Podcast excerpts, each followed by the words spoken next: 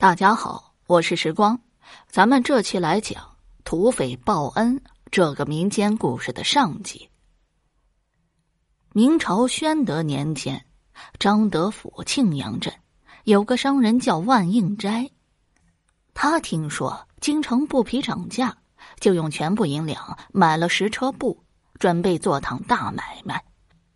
赚些钱后啊，就把生意歇了，好好享享清福。为了赶路，他和伙计们半夜就启程。天刚亮的时候，已经走出三十多里路。突然，前边的车辆停了下来，有一个伙计啊跑过来说：“前边有人拦住路，非要当伙计不可。”万老板下了车，到前边一看，只见路中央立着个四十来岁的人，他面孔瘦小，头发蓬乱。左眼上方还有处不太明显的伤疤，他自称姓白，因家中失火，衣食无着，又不愿沿街乞讨，这才想当个伙计，工钱不计多少，管饭就成。万老板沉思一下说：“在这儿当伙计啊，可不容易呀，长途跋涉，吃苦受累不说，干不好还要挨鞭子。”你受得了吗？那人道：“呃，只要您肯收留我，呃，就是天大的恩德。即使挨打受气，我也心甘情愿。”万老板点点头，算是答应他。车队又启程了。姓白的伙计见一匹马拉得很吃力，就上前推车，一用力呀，不小心把一匹布推了下来。布掉在地上，沾满了土。万老板大怒，骂道：“你是怎么干的？今天不给你个下马威，以后啊还敢把布扔了呢？”他不由分说，从车夫手里夺过鞭子，狠狠的抽在伙计的脸上。这人脸上立时爆出一道血痕，有的地方血都渗了出来。其他伙计啊吓了一跳。心里都纳闷儿。万老板平时是个和和气气的人，见了人不笑不说话，今天怎么会为一点小事啊发这么大火？竟然还抡起了皮鞭，啪啪又是两下，都抽在伙计的脸上。姓白的伙计这下惨了，脸上横一道竖一道，血流满面。他也有股犟劲儿啊。不低头不求饶，只是咬着牙硬挺着。众人实在看不下去了，有几个年长些的伙计上前去劝。就在这时，一阵马嘶，几匹快马闯到了跟前。哦，原来是陈班头啊！万老板见领头的是张德福快马班头，忙上前打招呼。陈班头大声说：“万老板。”你一路上见没见可疑的人呢？哈，没有啊，没有啊。呃，出了什么事吗？陈班头道：“昨夜二龙山寨主黑鹰到知府家里偷盗，被我们发现。不料他打伤了两个兄弟跑了。你若见了，马上对我们说。胆敢窝藏，就是死罪。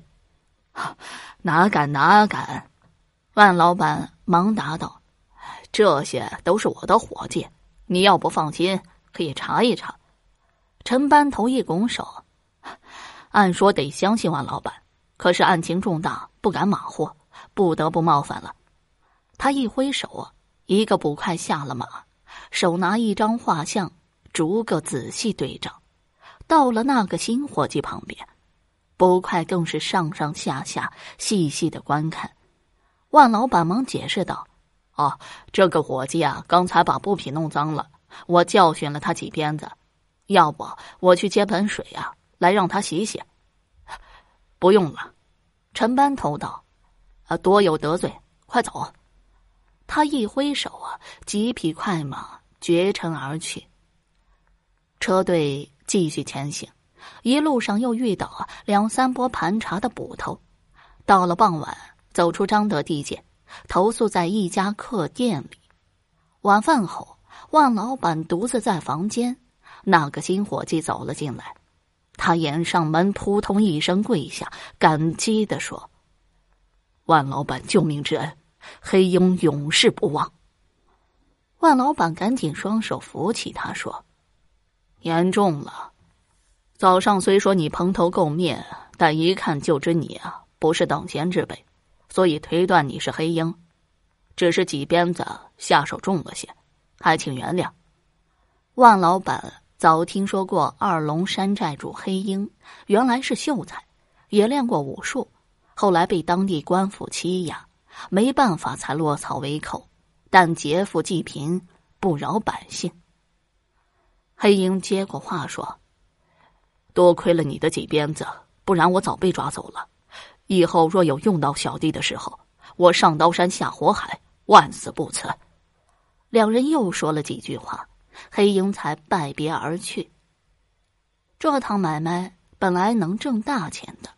只是人算不如天算，快到京城的时候，正碰上朝廷出兵西征平叛，带头的将官一努嘴，万老板的车马布匹都充作军资了。万老板血本无归，气得吐血，一回到家就生了一场大病。谁知屋漏偏逢连阴雨，同镇颇有势力的李举人看中了万老板的大宅院。以前记他有钱，还不敢乱动；现在见他赔光了，觉得时机已到，便勾结地保造了个假地契，硬是把他的大宅院霸占了去。万老板一家十几口啊，只得挤在一处破败的小院里。好了，到这儿啊，土匪报恩这个民间故事的上集我们就讲完了。如果你还对其他民间故事感兴趣的话，点个关注，来个赞，我接下来将会为你讲更多、更加精彩的故事。